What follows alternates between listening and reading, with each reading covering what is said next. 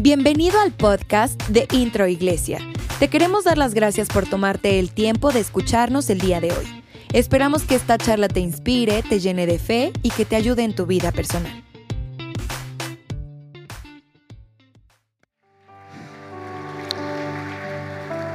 Pues vamos a, vamos a continuar nuestra serie. Les dije hace ocho días que las ocasiones que yo tuviera oportunidad de, compartir, iba a, tocar esta serie, la serie Reconstruyamos. Diga conmigo, Reconstruyamos.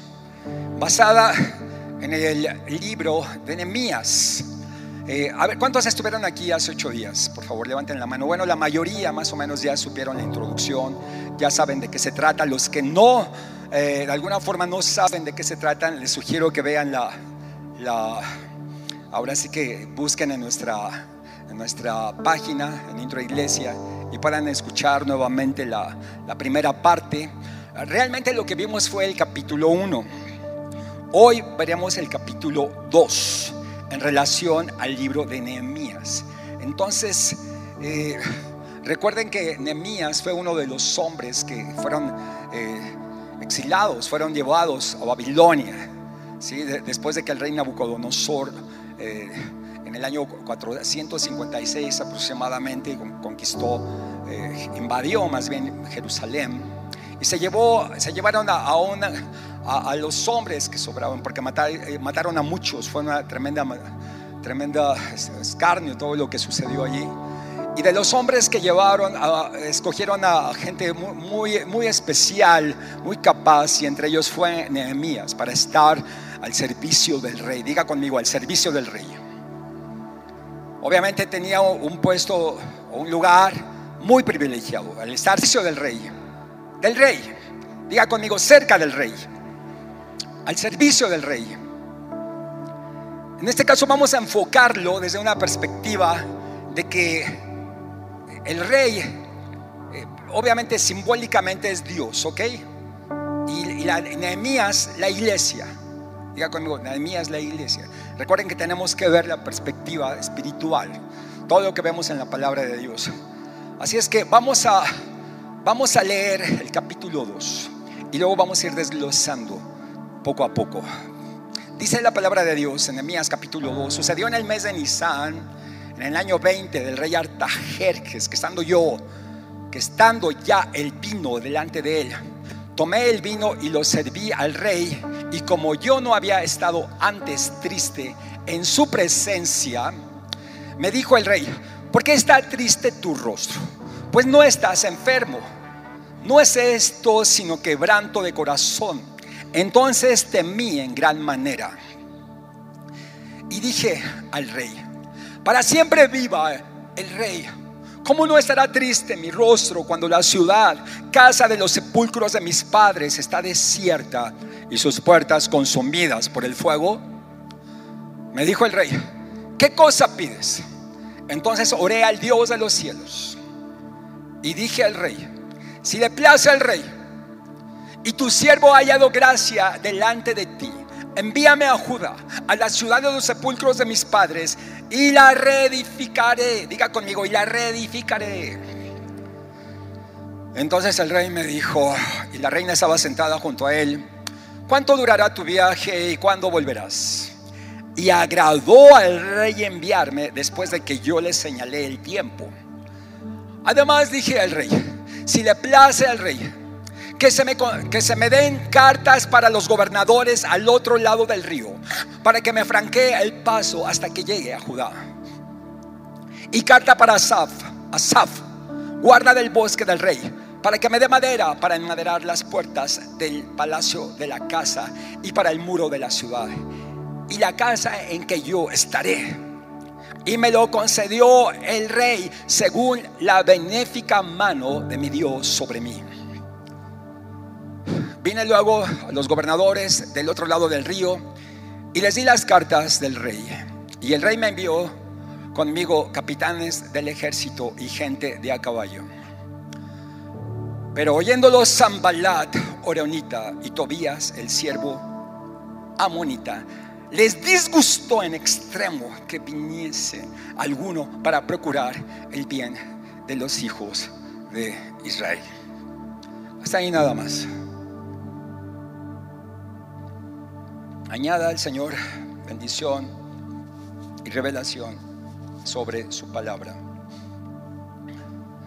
Nos ubica entonces el año, el lugar, con quién, cómo.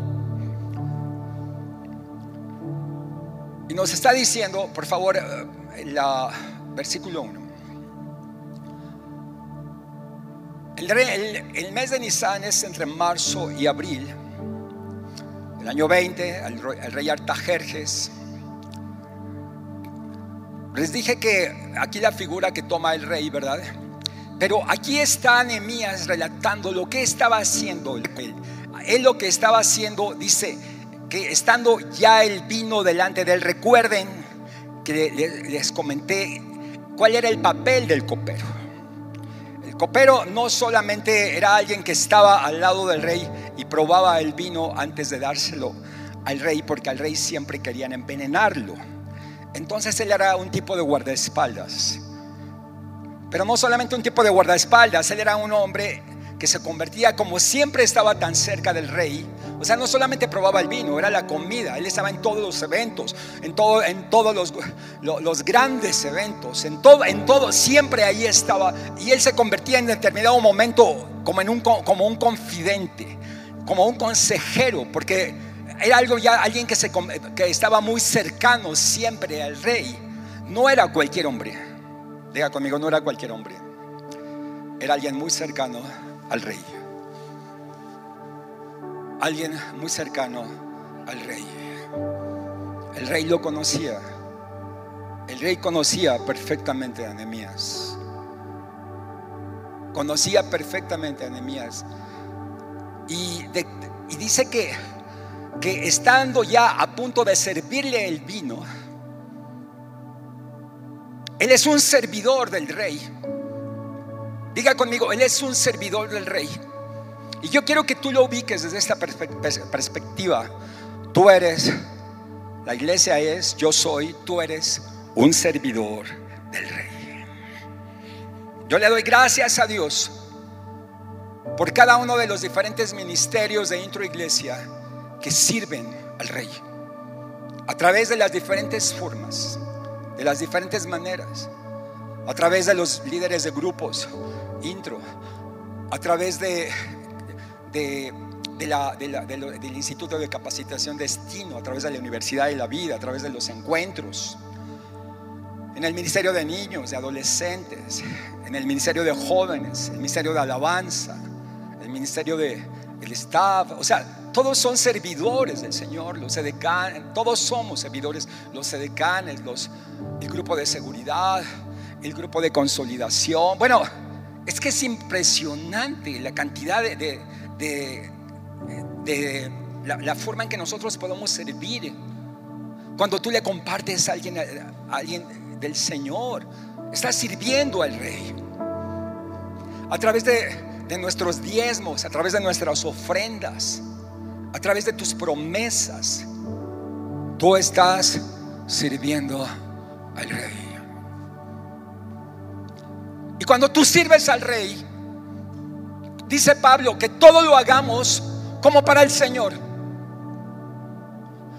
Y cuando tú estás sirviendo, no lo veas entonces eh, en el sentido de que siempre va a suceder que va a haber alguien que, que no va a reconocer tu trabajo o que te va a pagar mal o que te va a criticar. Me faltó decir las, las hortalizas. ¿Verdad? Las hortaliceras, ¿verdad? Bueno, es que hay un montón, hay muchísimos que nos están apoyando, ¿verdad? Ahorita que vi a Grace y, al licenciado August, ellos también nos están apoyando tremendamente aquí en, la, en, el, jardín de la mariposa monarca. No, es que hay, hay tanto, tantas cosas, de veras. Todo lo que es mantenimiento aquí que es inmenso. Los que pintan, los que barren, que, los que ven que hace falta algo. No, no, ya para qué les comento, me paso todo el día. Es un, trabajo inmenso. Los que sirven allá en, los centros de rehabilitación, en Montesión. bueno, ya para qué les digo. Todo lo que tú hagas, hazlo como para el Señor. Y si las personas quien sea, no te reconoce tu trabajo o no te damos las gracias, tú di, no me tienes que agradecer, yo lo hago para el Señor. Diga conmigo, yo lo hago para el Señor. Yo lo doy para el Señor. Yo sirvo al Rey. Si tú me las das las gracias o no, o no reconoces mi trabajo, o sea, eso sería, sería una añadidura simplemente. O sea, yo lo hago para el Señor. Yo lo hago para mi rey. Y Él es el que me agradece. Él es el que me paga. Él es el que me ve. Aunque tú no me veas. Él me ve. Recuerdo aquella anécdota, ¿verdad? Alguna vez se las comenté este, de, de, este pintor, ¿verdad? Este, fue Miguel Ángel, ¿verdad?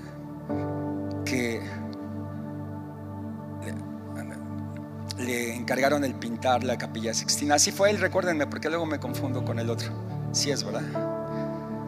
Le encargaron pintar la capilla Sixtina.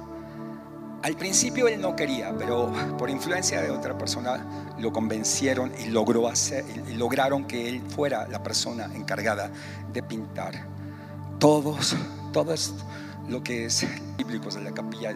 Esas cosas, bueno, no cosas, las pinturas maravillosas, ¿verdad? De los pasajes bíblicos de la capilla de Sextina. Y obviamente Miguel Ángel era un hombre impresionante, dedicado, perfeccionista. Bueno, wow, imagínense Impresionante el hombre. ¿Qué les puedo decir?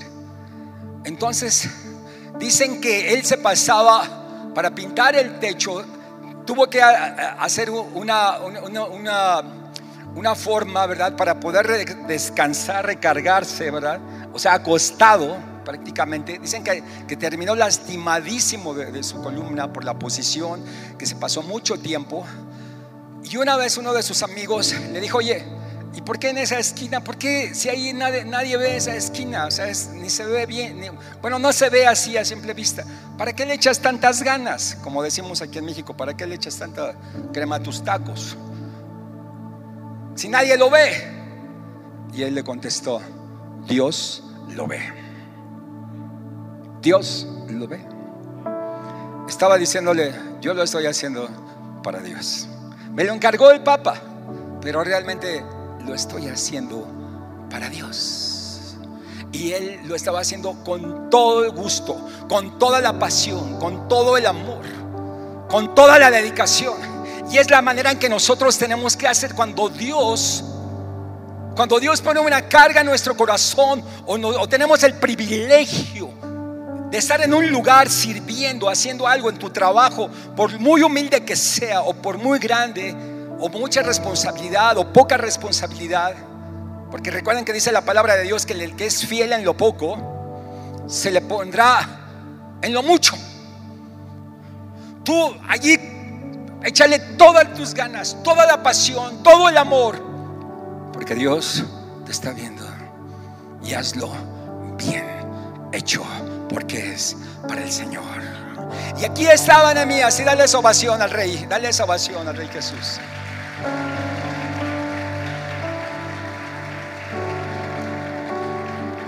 Y aquí estaba Nehemías preparando para servir el vino al rey. El gran honor, el tremendo privilegio de servirle el vino al rey. Yo me siento muy honrado le digo, no, me canso de agradecerle a Dios, Señor, gracias por haberme echado el ojo, por haberme escogido para servirte el vino. Gracias, Señor, para servir, me escogiste para servir y siempre lo haré con todo el amor para ti, con toda la pasión de mi corazón. Porque si tú diste tu vida por mí, no hay nada que yo pueda decir que no puedo hacer para ti, Señor. Y ahí estaba Enemías, a punto de servir el vino.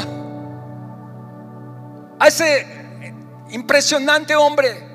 Se puede decir que era el número uno de poder en ese momento. El hombre más importante. El más poderoso. El rey.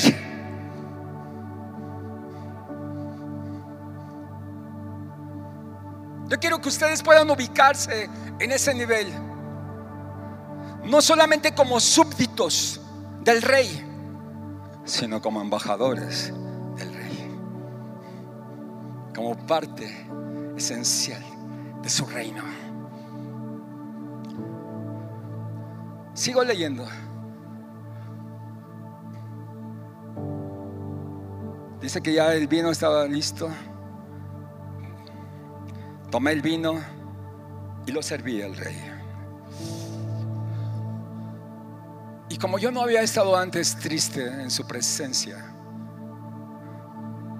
diga conmigo, no había estado antes triste en su presencia. Esto ya se los había dicho hace ocho días, pero no me es molesto decirles las mismas cosas. No puedes estar triste delante del rey, nunca. El protocolo en Babilonia era nadie puede presentarse triste delante del rey. Así estás pasando lo que estés pasando, la situación que, esté, que sea, por muy difícil. Y no es que seas hipócrita, no está permitido. Disimula, haz algo. No puedes. Se presenta delante del rey alegre, gozoso, feliz agradecido.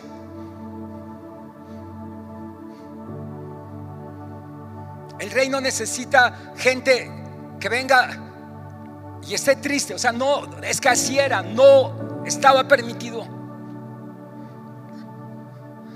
No pudo disimular Nehemías, él sabía el protocolo, no pudo disimularlo.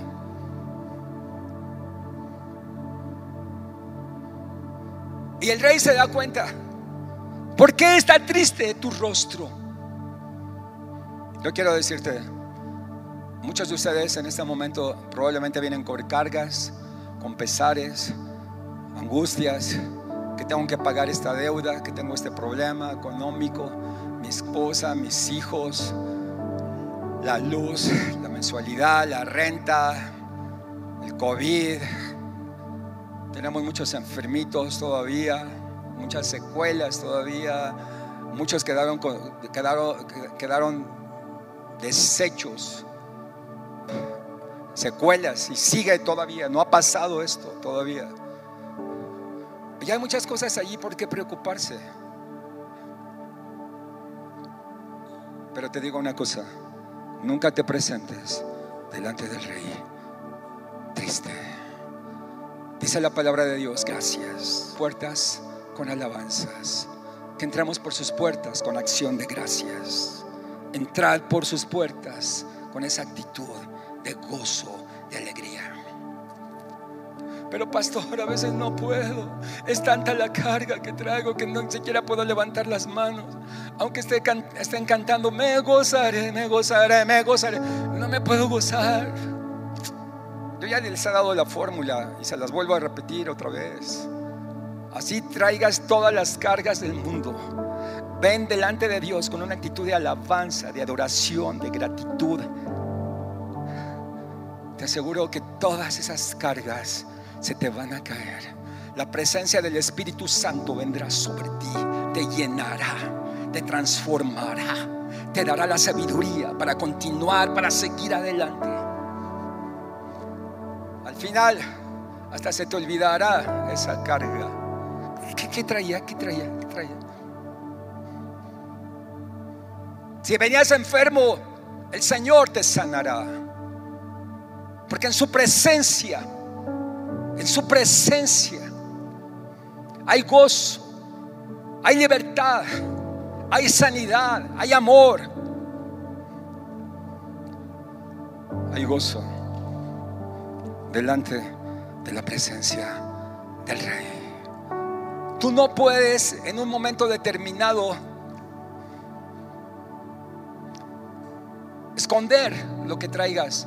El Señor se da cuenta. El rey era mejor que un psicólogo, mejor que un padre. Él se dio cuenta ¿A poco no los papás nos damos cuenta inmediatamente cuando nuestros hijos traen algo? ¿Cierto o no, papás? Debe ser bien. Y las mujeres más se dan cuenta, ¿no? Qué bárbaras. Ellos tienen doble antena. Los hombres nomás traemos una, ellas dos, hasta cuatro. Oh, no, wow. Hay cosas que uno ni se da cuenta como hombre. Ellas así, miren, así. El rey dijo, ¿qué te pasa? ¿Por qué estás triste? Tu rostro está triste. Seguramente no traía cubrebocas, que se dio cuenta inmediatamente. Yo ahorita así con el cubrebocas, a veces no sé ni quién es. ¿quién será? Yo, pero Dios te ve. Él sí te ve. Él sí ve tu corazón. Él sí sabe quién eres, aunque te pongas cubrebocas. Aunque te pongas cubrebocas. No estás enfermo. No es esto, sino quebranto de corazón. O sea, mm, tu problema no es físico. Tu problema es emocional. Tu problema es del corazón. Tu problema es algo más fuerte. Estoy enfermo. Digo conmigo, no estoy enfermo. No estoy enfermo. No estoy débil. Soy fuerte porque todo lo puedo en Cristo que me fortalece. Entonces el rey vio que él estaba angustiado, que había, había algo más fuerte en su corazón y le dice, mira, tú traes un quebranto de corazón. Entonces como Nehemías sabía los protocolos, dijo, ya me van a dar cuello, de seguro. De mí en gran manera. O sea, a la orden del rey era, quítenme a este tristón de aquí y córtenle la cabeza. No me traigan tristones. No me traigan gente que se duerme. No me traigan gente que ni alaba, que ni adora. Digo, estoy inventando, ¿no? O sea, no, no, me van a decir, ay, pastor, ya, va a echar pedradas. No me traigan gente, pues no sé. La verdad de estar delante del rey, híjole, es lo más impresionante que hay. Es lo más gozoso, lo más alegre, o sea, lo más impresionante así para estamos con la familia, estamos todos, la familia en Cristo. Es un momento de gozo, de alegría, de adoración. ¡Wow! Pero Nehemías sabía que no podía estar así. Dijo, ya, cuello. Pero fíjense, temí en mi corazón. Y dije al rey, para siempre viva el rey. O sea, lo está alabando, lo está adorando, por favor. Uf, usted es el máximo rey. Como diciéndole, tenga misericordia de mí. ¿Cómo no voy a estar triste? ¿Cómo no va a estar triste mi rostro? Cuando la ciudad, diga que conmigo, cuando la ciudad le pesaba el estado de, su, su, de su ciudad. Si a nosotros no nos pesa el estado de nuestra ciudad, de nuestro estado, de nuestra nación, entonces, ¿qué pasa con ustedes? Bueno, perdón, con nosotros. ¿Qué pasa con nosotros? Si no nos pesa el ver tantas familias desintegradas, tantos divorcios, tantos jóvenes metidos en vicios, tanta violencia, el enemigo sigue haciendo de las suyas en nuestra ciudad.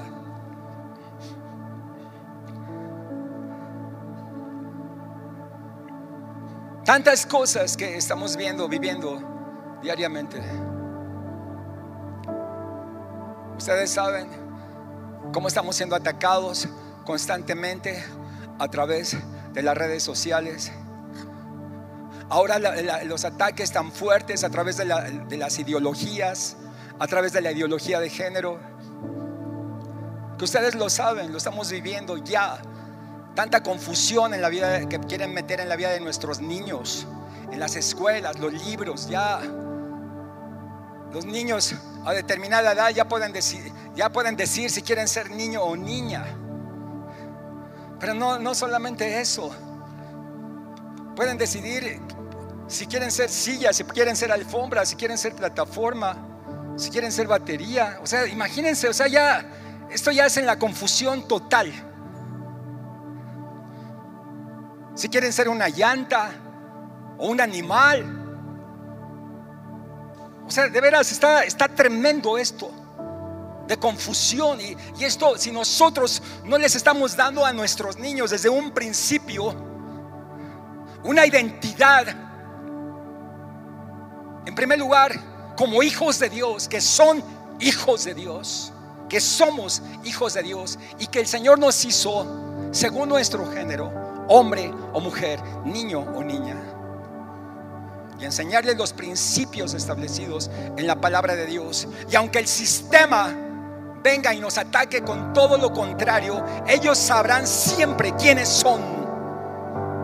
Sabrán a quién sirven, sabrán que el Señor los hizo desde un principio para ser niños o para ser niñas. Nuestra ciudad, la ciudad, casa de los sepulcros de sus padres, está desierta y sus puertas consumidas por el fuego, las paredes destruidas, no hay murallas, no hay protección. Nosotros como padres tenemos la obligación de levantar murallas. Esas murallas es nuestra oración. Él dice que delante de Él están nuestros muros. A través de la alabanza, a través de la, de la adoración, a través de la oración, nosotros levantamos murallas. El Señor levanta murallas de protección alrededor de nuestras vidas, alrededor de nuestro matrimonio, de nuestras familias. Qué importante. Dice Nehemías, ¿cómo no? Si las puertas están quemadas, le damos entrada a cualquiera y a cualquier cosa que venga. Si no hay puertas, si están quemadas, los puertos de entrada son los ojos, la mente, los oídos. Lo, que nosotros pensamos, lo que nosotros vemos, si nosotros no les enseñamos a nuestros hijos que sí, que no. La manera en que se enseñaba anteriormente a, a los cajeros cómo distinguir, digo anteriormente porque ahora ya hay sistemas más sofisticados, cómo distinguir los billetes falsos de los buenos, es que simplemente les enseñaban cuáles eran los buenos los malos no se los enseñaban, o sea, o sea lo, lo, lo, los este, falsos. Les enseñaban cuáles eran los originales. Y los cajeros se daban cuenta inmediatamente cuando llegaba un billete falso, inmediatamente se daba cuenta que no era original, porque ellos conocían perfectamente los buenos y un falso lo detectan inmediatamente. Enseñémonos los principios establecidos, lo bueno, la verdad, la justicia, el respeto, la honra, los principios establecidos en la palabra de Dios. Y ellos detectarán inmediatamente cuando algo viene de parte del enemigo, que viene de Satanás. Esto no me huele bien. Discernirán, esto no está bien. Cada uno de nosotros como padres, como familias, tenemos que tener códigos de honor, códigos en nuestra familia, que sí, que no, que aceptar, que no aceptar. Cuando las puertas están quemadas, entonces entra cualquiera y lo que sea.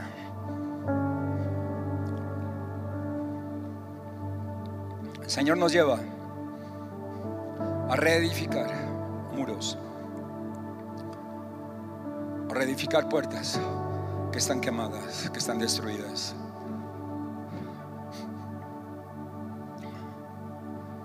Dice, creo que es el versículo anterior. Bueno, puertas consumidas por el fuego. Verso 4. Me dijo el rey, ¿Qué cosa pides? Diga conmigo, me dijo el rey, ¿qué cosa pides? no, no, no cambien de versión, pero la reina Valera dice, ¿qué necesitas?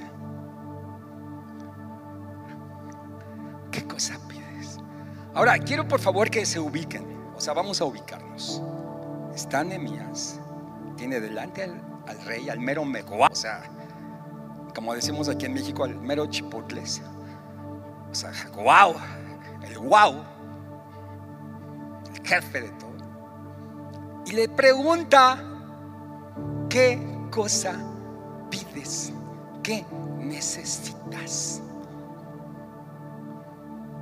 Uf, ¿no acaso dice el Salmo 2, pídeme y yo te daré? ¿No acaso lo dice? O sea, pídeme.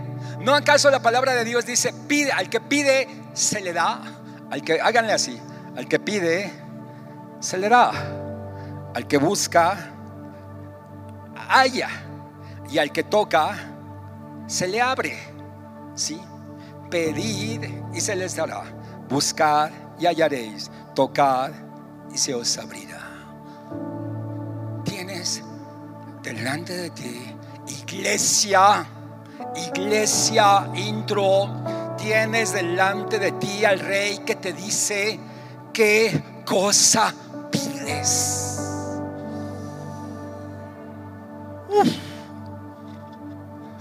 Ahora sí que hagan su lista, ¿no?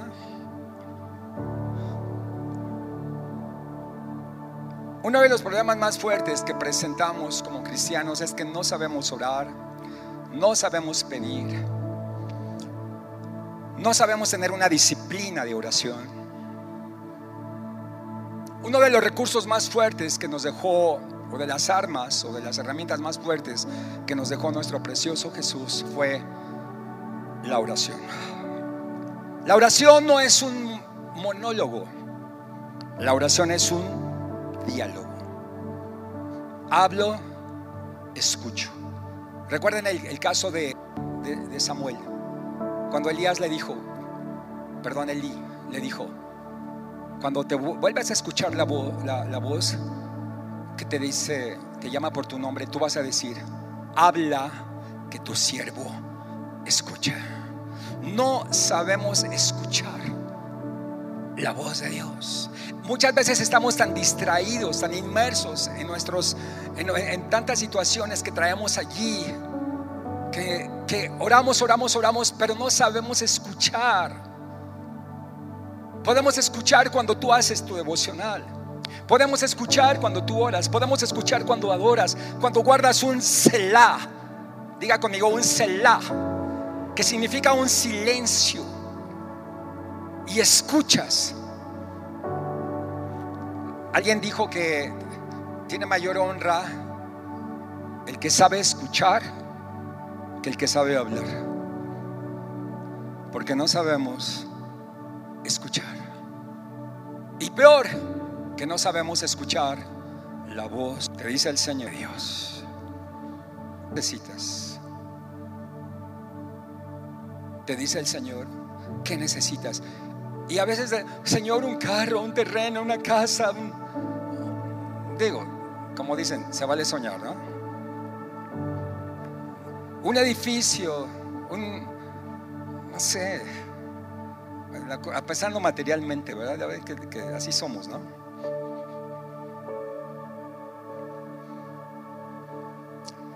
Cuando nos presentamos delante de Dios, cuando nos presentamos delante del Rey, tenemos que llegar con una petición que tenga propósito.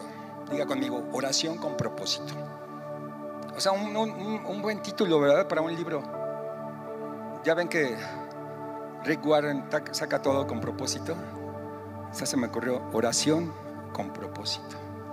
O sea, ¿cuál es el motivo o cuáles son tus motivaciones para que tú ores en la manera que lo haces? Sabes orar, sabes pedir. Les comentaba el, martes en la reunión de, varones. ¿Verdad? ¿Cuántos varones vinieron a la taquiza a ver? Varones, wow, qué bueno que estuvieran aquí. Esta es la segunda parte del mensaje. Y si se les quedó algo así, lo están reafirmando ahorita. y anoche hablamos lo mismo. Anoche tuvimos una reunión impresionante de oración aquí. A ver cuántas vinieron. Levanten la mano, por favor. La gran mayoría. Wow. De veras, felicidades. Tuvimos una, una tremenda fiesta con el rey. Gracias por haber eh, dejado todos sus compromisos y venir a la cita divina. Si les hubiera yo dicho, va a venir el presidente municipal y les dice que traigan todas sus carpetas de, todo lo que necesitan, les aseguro que hubiera estado aquí atascado. ¿Verdad? Pues hagan de cuenta. Presentamos nuestras peticiones delante del rey, porque nos dijo, ¿qué necesitas? ¿Qué necesitas? Y como les comentaba, cuando no sabemos pedir, no suceden las cosas, porque es como aquel hombre que, que tenía la mano así, tullida, chueca. Le dije, Señor, por favor, arréglame la mano, Señor, pónmela igual que la otra, por favor, ¿verdad? Y luego inmediatamente, no, Señor, por favor, al revés. O sea, no somos específicos. No, no somos específicos. No sabemos orar y por eso no vemos claro en las oraciones. Dice Santiago, piden y piden mal para gastar en sus deleites. Fíjense, vamos por favor, los versículos. ¿Qué cosa pides? Ay.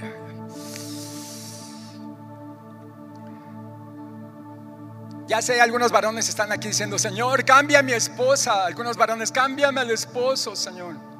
Ya saben, ¿no? O como la mujer que dijo, dice, o lo cambias o te lo mando.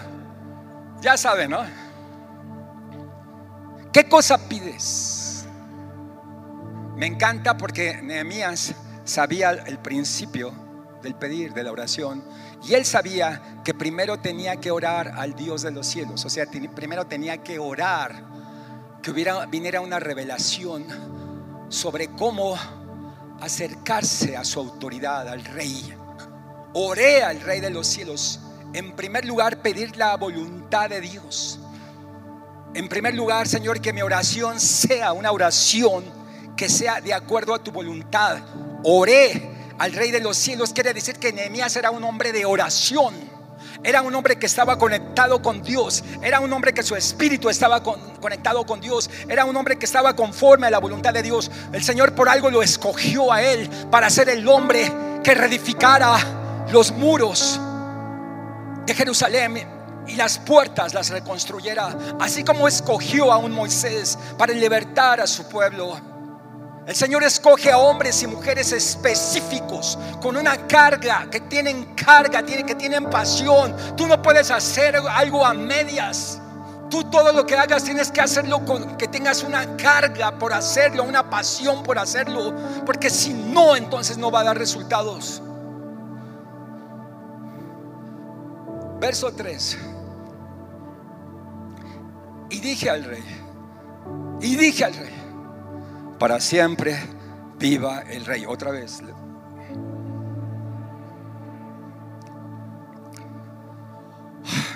Verso 4, por favor. Verso 5.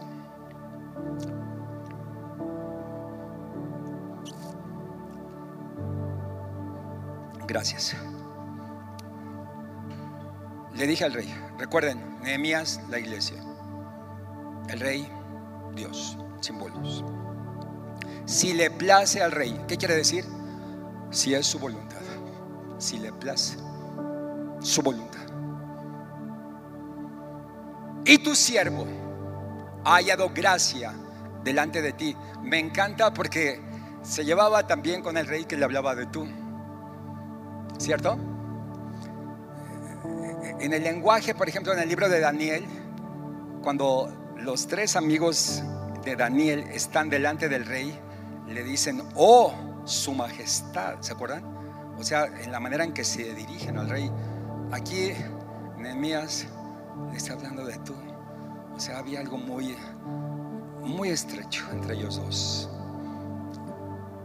Le pido a Dios que haya una comunicación afectiva muy íntima de nosotros como iglesia con nuestro Rey, con nuestro Padre amado, con nuestro Padre eterno, con nuestro Rey. le dice, de acuerdo a tu voluntad. Si le place al rey y tu siervo ha hallado gracia delante de ti, miren, no es que nosotros, no es que nosotros por nuestras obras hayamos hallado, hayamos hallado gracia, es por la obra que Jesucristo hizo al derramar su sangre en la cruz del Calvario por nosotros. Al dar su vida por nosotros, Él nos hizo dignos. Por gracia sois salvos. Y esto no es de ustedes, esto es un regalo de Dios. Porque a lo mejor alguno va a decir, ay, yo no soy digno. Pues ya saben, ¿no? Lo clásico. No me siento digno. Pues no, nadie somos dignos. Él nos hizo dignos. Él me hizo digno. Por eso puedo llegar delante de Él confiadamente, acercarme a su trono de gracia para alcanzar gracia y misericordia para el oportuno socorro. Por lo que Él ya hizo. Si tu siervo ha hallado gracia delante de ti, envíame a Judá. ¿Se acuerdan de, Isaías capítulo 6, verso 8, donde le dice Isaías, donde el Señor le dice, ¿a quién enviaré y quién irá por nosotros?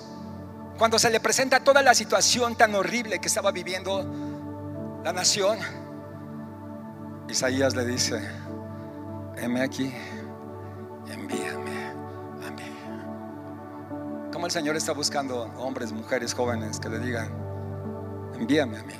Que tengan carga, que tengamos carga, tengamos pasión por la gente, que tengamos carga por nuestra familia, por nuestros amigos, por nuestros familiares, que no los critiquemos, que llevemos salvación, hablemos, hablemos de, lo maravilloso que es la obra de reconstrucción que hizo Jesucristo en la cruz del Calvario. Si se puede reconstruir una ciudad, si se puede reconstruir una nación, si se puede reconstruir un matrimonio, una familia. Pero necesita, necesitamos, el Señor necesita gente que le diga, envíame, envíame a Judá, envíame a mi casa, envíame a mi trabajo, envíame allá en el lugar donde me has puesto. Envíame.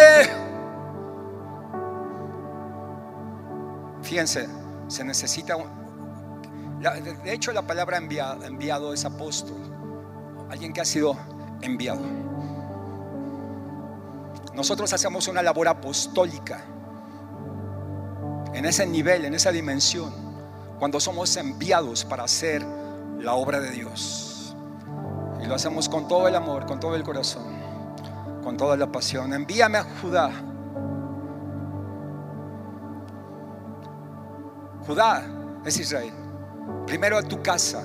Primero a tu casa, diga primero a mi casa.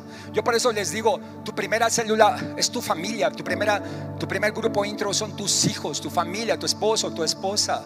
Ay, pastor, pero es que yo no tengo yo no tengo un grupo, tu familia primero. A ver cuántos aquí tienen, tienen, están dirigiendo un grupo intro. Levanten su mano, por favor. Felicidades, felicidades a todos los que están dirigiendo un grupo intro en su casa, que abrieron su casa. Empieza en tu casa. ¿Y qué es dirigir un grupo intro? Que tengan un altar familiar, que tengan un estudio bíblico ahí en su casa. Y luego invitas a, algún amigo, algún pariente, algún vecino y vas a ver cómo va, a comenzar a aumentar. Ay Señor, úsame. Envíame. Envíame a Judá, a la ciudad de los sepulcros de mis padres, sepulcros de mis padres.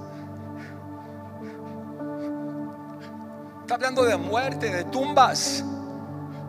Muchas, muchas familias están en muerte, están, están literalmente, están enterrados ya en vida, muertos en vida. Están vivos, pero como autómatas, vegetando como, como los vegetales simplemente, sin vida. Envíame a los sepulcros de mis padres Primero mi familia. Si tú no tienes pasión o compasión de tu familia, ¿cómo vas a tener compasión por otros? Si no te atreves a orar por ellos, hablarles de Cristo, hablarles que sí se puede, que hay una solución. No te quedes callado. Háblales la palabra, háblales con tu testimonio, háblales con tu vida. Ellos están en muerte, están en muerte, se están muriendo. Es muchos ya se murieron. Qué triste cuando alguien se muere sin Cristo. Yo creo que esa es la peor muerte morir sin Cristo. Cuando un cristiano muere, hay, fiesta, hay gozo, porque ya sabemos para dónde va. Pero imagínense uno que se muere sin Cristo. Ese sí se va muerto. Nosotros decimos, no se me va muerto.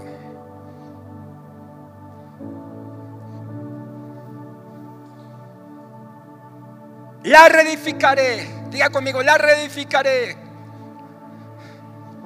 El Señor nos lleva a reedificar. Si hay un ministerio que debe de ser clave, como el Señor lo está establecido en Intro Iglesia, reedificar vidas y verdades, reedificar matrimonios, reedificar familias. Nuestro reto es reedificar una ciudad, una nación una nación que ha sido destruida, tan bombardeada, que está siendo destruida poco a poco. Y si nosotros no nos levantamos como un que sintamos, que sintamos ese coraje, que sintamos que verdaderamente que no seamos indolentes, nos está doliendo, nos está doliendo, pero si no hacemos algo, entonces no va a suceder nada. No solamente reacciona sino que tenemos que accionar. Tenemos que accionar, está en el hacer. Si tú eres, haces. Si tú eres, entonces harás. Siguiente. Entonces el rey me dijo, y la reina estaba sentada junto a él, ¿cuánto durará tu viaje y cuándo volverás? y agradó al rey enviarme después de que yo le señalé el tiempo.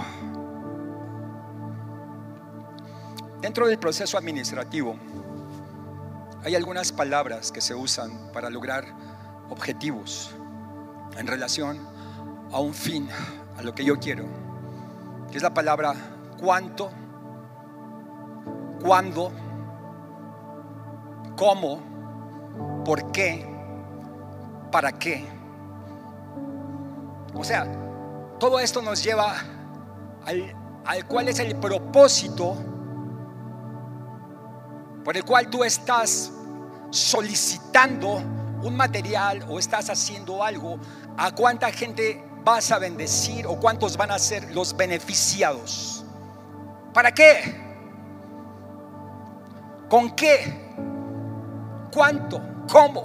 O sea, el rey pregunta, el rey hace esas preguntas en tiempo, en espacio. ¿Cuándo te vas?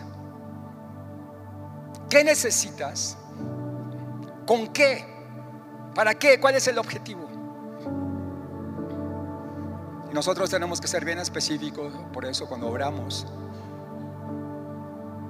Y el Señor, obviamente, siempre va a haber una respuesta cuando te presentes delante de un gran Señor o de una autoridad, asegúrate de llevar una propuesta bien, bien determinada, cuál es el propósito por el cual tú estás presentando esa solicitud. Porque sin lugar a dudas, te darán todas esas preguntas y tiene que incluir todas esas respuestas. Yo te aseguro que no va a suceder como a veces nos pasa cuando nos presentamos con algunas de nuestras autoridades gubernamentales aquí, que presentamos alguna petición. Te aseguro que con el Señor es muy diferente por la forma en que te presentes. El siguiente versículo, por favor.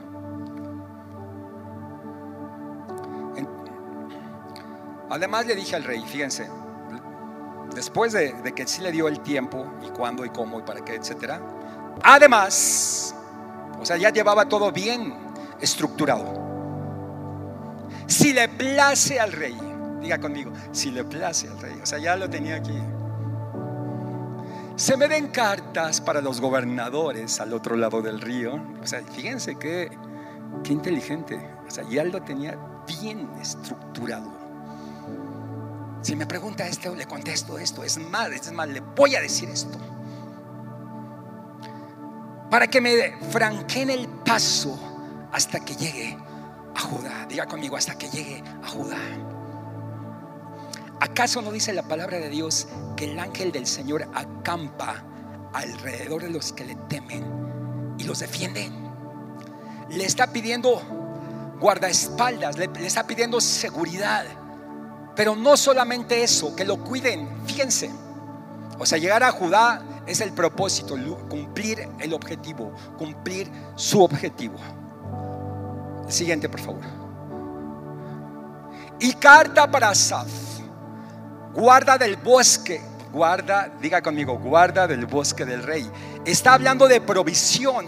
Hay bodegas, hay contenedores en el cielo que tienen tu nombre esperando que tú te atrevas a pedirlas. Todo lo que está allí contenido. Alguien dijo que tuvo un sueño, una visión, que fue al cielo y que vio allí cientos, miles de contenedores que se quedaron ahí con los nombres de muchos porque nunca se atrevieron a pedirlos. Ahí dijeron, ahí se quedaron. No tuvieran la fe para pedirlos. Cuando el Señor te dice, todo es tuyo, yo ya lo conquisté todo. Ahí se quedó. Guarda del bosque del rey. Guarda del bosque del rey. No es cualquiera. Él tiene todos los recursos para que me dé madera. Para enmaderar el Señor, para enmaderar las puertas. El Señor te va a poner gente, te va a poner en un lugar, te va a poner todos los medios para que tú tengas todos los recursos que necesitas para que se cumpla el propósito por el cual el Señor te ha llamado.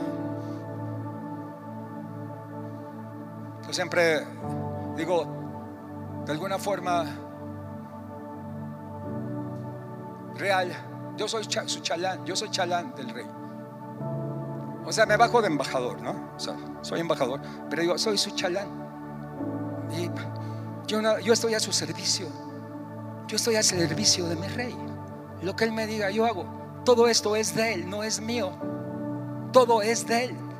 ¿Por qué me debo de preocupar yo? Es de Él. Diga conmigo, es de Él. Le pidió todo. No solamente los que lo iban a cuidar, sino también todos los recursos materiales que Él necesitaba. Yo les pido por favor que, puedan ustedes realmente discernir esta palabra que viene de parte del corazón de Dios, que viene de parte de Dios y que te está diciendo, te está diciendo, te está diciendo, yo te voy a dar todos los recursos, todo lo que tú necesitas para hacer mi obra, para que se cumpla mi propósito en tu vida.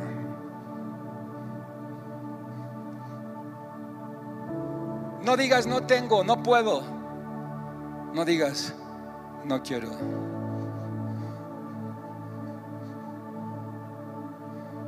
El Rey, el Creador de los cielos y del universo, está de nuestro lado y hemos hallado gracia. Hemos hallado gracia. Es que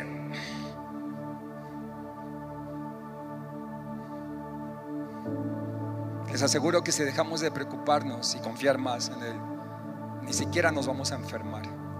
Ni siquiera se te van a bajar las defensas. Mucha gente se, enferma porque se preocupa demasiado y se convierte en una enfermedad psicosomática que le da entrada a la parte física.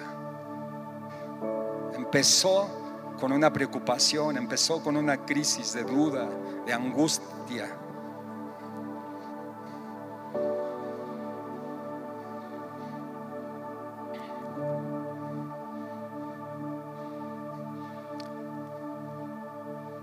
Pide todos los materiales para el, para el, palacio de la casa, o sea, eh, fíjense bien, todos los materiales para el templo, para la casa, para el muro de la ciudad.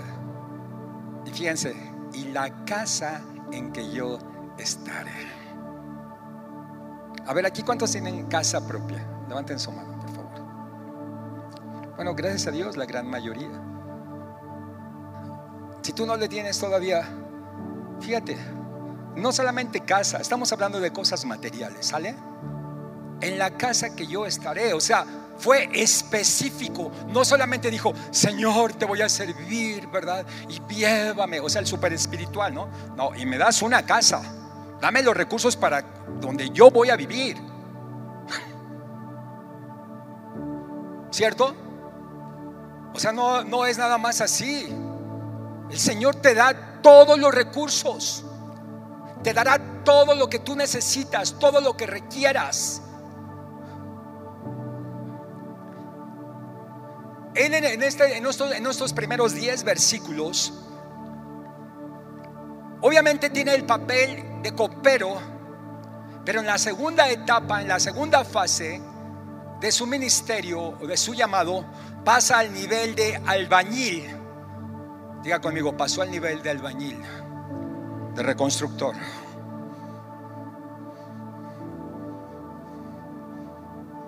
El Señor conoce tus necesidades materiales y proveerá, proveerá todo lo que tú necesitas.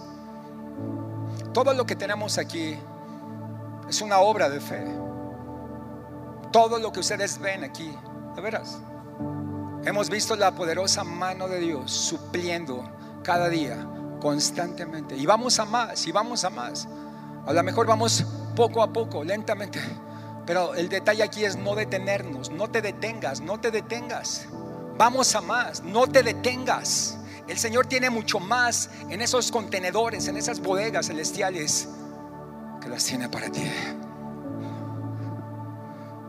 El Señor supirá todo lo que os falte, todo lo que les falte de acuerdo a sus riquezas en gloria. Según la benéfica mano de mi Dios sobre mí. La benéfica mano de Dios sobre mí. Su mano benéfica, su mano de bien, su mano de poder, su mano de gracia, su mano de sanidad, su mano de provisión. La mano benéfica, según la mano benéfica. Imagínense, su especialidad, dar su especialidad, darte para que tú des. Su especialidad, bendecirte para que, para que seas bendición. Su especialidad, bendecirte para bendecir. Y te aseguro que entre más des, el Señor te dará más. Tenemos muchos testimonios de tanta gente ha sido tan bendecida por haber sido tan generoso, tan generosos con la obra de Dios, que no se han detenido. Porque te damos de lo mucho que nos has dado, te damos lo poco, poco de lo mucho que tú nos has bendecido.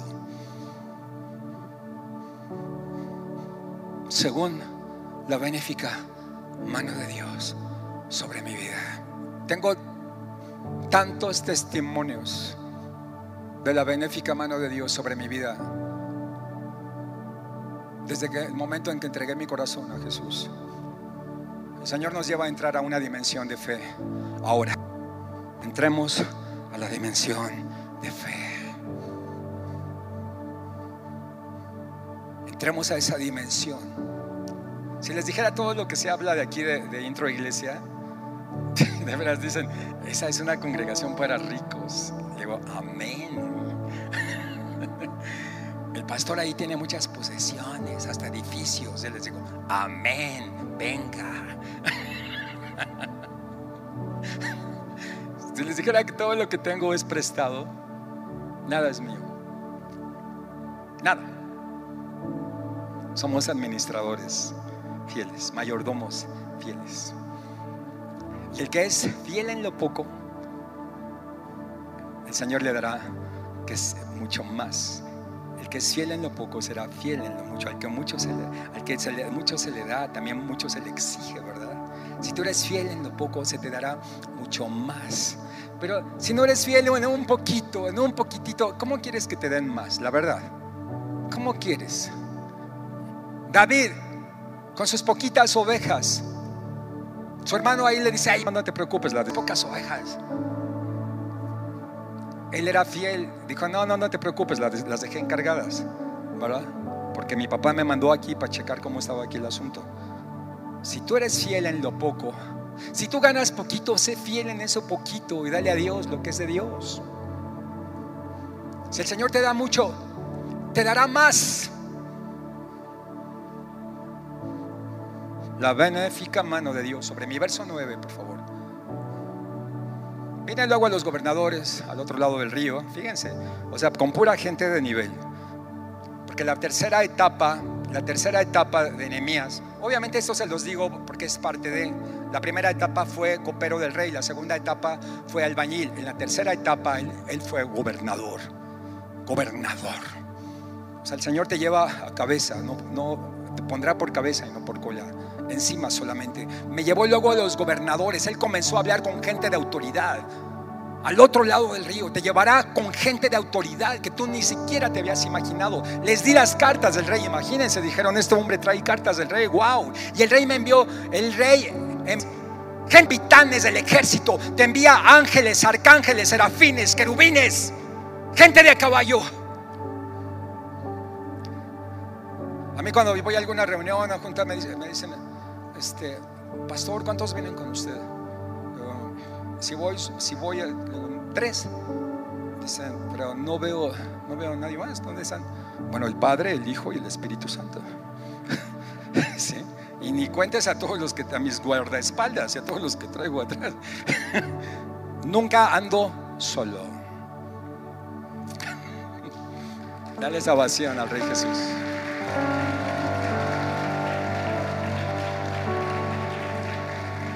Nunca te sientas solo.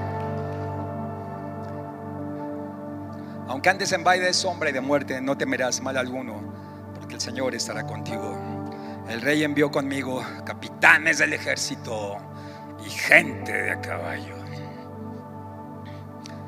Terminamos, verso 10.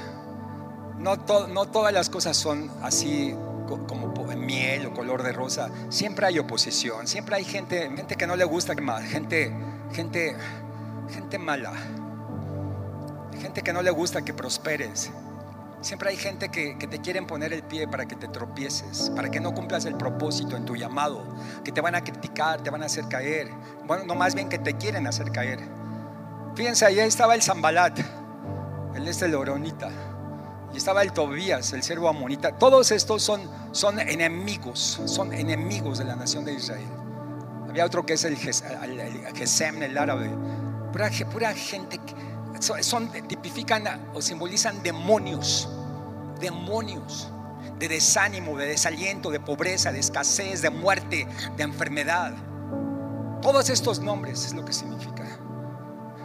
Ahí estaban, a las vivas, al acecho, les disgusta en extremo que venga alguien para procurar el bien no les gusta, al Satanás no le gusta que tú hagas el bien a la gente, no le gusta que tú hables de Jesús, no le gusta, porque sabe que cada vez que, le hablas a alguien de Jesús y, entregan su corazón a Jesús, están perdiendo elementos.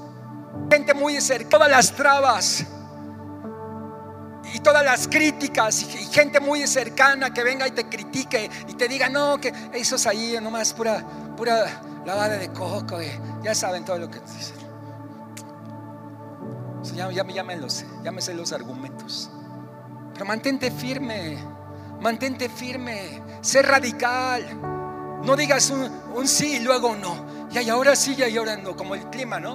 En la mañana frío, luego a mediodía caliente y en la noche frío, ¿no? O sea, mantente siempre en el fuego del Espíritu constante, constante. La gente que, se, que se, la gente que tiene un grupo intro, la gente que se congrega en una célula, en un grupo intro, la gente que asiste a sus reuniones constantemente, se mantendrá firme siempre, comprometida con el Señor. Vendrá un tiempo, un tiempo de apostasía, vendrá un tiempo muy difícil. Estamos viviendo los últimos tiempos donde la iglesia será probada y muchos se enfriarán. Muchos se enfriarán, muchos desistirán. Si después de la pandemia, fíjense, Muchos ya sigue la pandemia, pero me refiero después de, estamos hablando de dos años. Muchos se vinieron, mira, muchos se murieron y muchos se murieron espiritualmente. Y, Oye, ¿dónde está fulanito? Si no se murió, quién sabe dónde anda. Pues, ¿Dónde está? Obviamente otros se multiplicaron, tomaron mayor fuerza. Es tiempo de mayor fuerza. Va a venir el enemigo, es cierto. Por eso la palabra de Dios nos, nos habla acerca de las armas espirituales, de la armadura de la fe, para que nos la pongamos cuando vengan los dardos del maligno. Estemos, habiendo pasado todo, estemos firmes. La gente nos está viendo constantemente a ver si es cierto que, que somos lo que decimos. Dice que les disgustó en extremo que viniese alguno para procurar el bien de los hijos de Israel. Pónganse de pie, por favor. Hoy, la gracia, el favor, la presencia del Espíritu Santo, viene el Espíritu de Dios sobre ti y te levanta. Señor me dará conmigo, soy un reconstructor. Yo soy un reconstructor. Y el Señor me dará todos los recursos, todo lo que necesito para reedificar, para reedificar vidas, verdades, reedificar mi nación, reedificar mi familia. El Señor me da los recursos, pone en mí esa fuerza, esa fortaleza, para que yo continúe a pesar de la oposición, a pesar de los Tobías, a pesar de todos de, todos los que están en contra. Yo seguiré adelante, no me daré por vencido. Me levanto en el nombre de Jesús para que se cumpla su propósito en mí. Dile, envíame a mí, Señor. Envíame a Judá. Envíame al lugar donde tú quieras, Señor. Envíame. Necesito tu autoridad delegada y las cartas y establece autorizas para ir y establecer tu reino en el nombre de Jesús.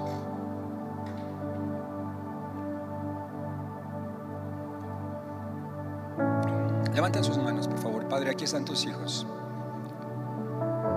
Bendigo sus vidas, sus corazones, todo lo que ellos son. Que tu gracia, tu gran amor venga. El poder de tu presencia sobre sus vidas. Llénalos con el poder de tu presencia. Si tú nos llamas para ser comisionados para esta gran obra, queremos decirte, heme aquí, envíame a mí. Si tú estás dispuesto a decirle al Señor, envíame a mí, pasa aquí al frente rápidamente. Yo quiero, yo quiero orar por ustedes rápidamente. Vengan aquí. Hoy, el Señor ve sus vidas, sus corazones, su llamado. Usted dice, el Señor los ve. Usted dice, ¿sabes que No te preocupes. Si, si yo te llamé, yo pondré todo y te pondré gente y recursos que ni siquiera te has imaginado. El Señor quiere escogerte para su propósito. Padre, mira a estos valientes que están obedeciendo esta pasión que tú pones en ellos. Señor, Gracias por sus corazones, por sus vidas. Porque te están dando un sí. Y te están diciendo, heme aquí, Señor. Señor, en el nombre de Jesús, por el poder de tu Espíritu Santo, establece sobre ellos, establece esta delegación de autoridad que necesitan, en la cual ellos son en este momento llenos de tu espíritu, llenos de tu poder, de tu presencia, con un llamado específico que se desanimen. Nada los hará desistir. que nada los hará, Señor, que se desanimen, sino que ellos continuarán en esta gran obra que tú estableciste. Bendigo sus vidas, bendigo sus corazones. Y gracias, gracias por sus vidas, Señor. En el nombre de Jesús. Gracias, Señor. Amén. Vamos a darles un aplauso a todos ellos.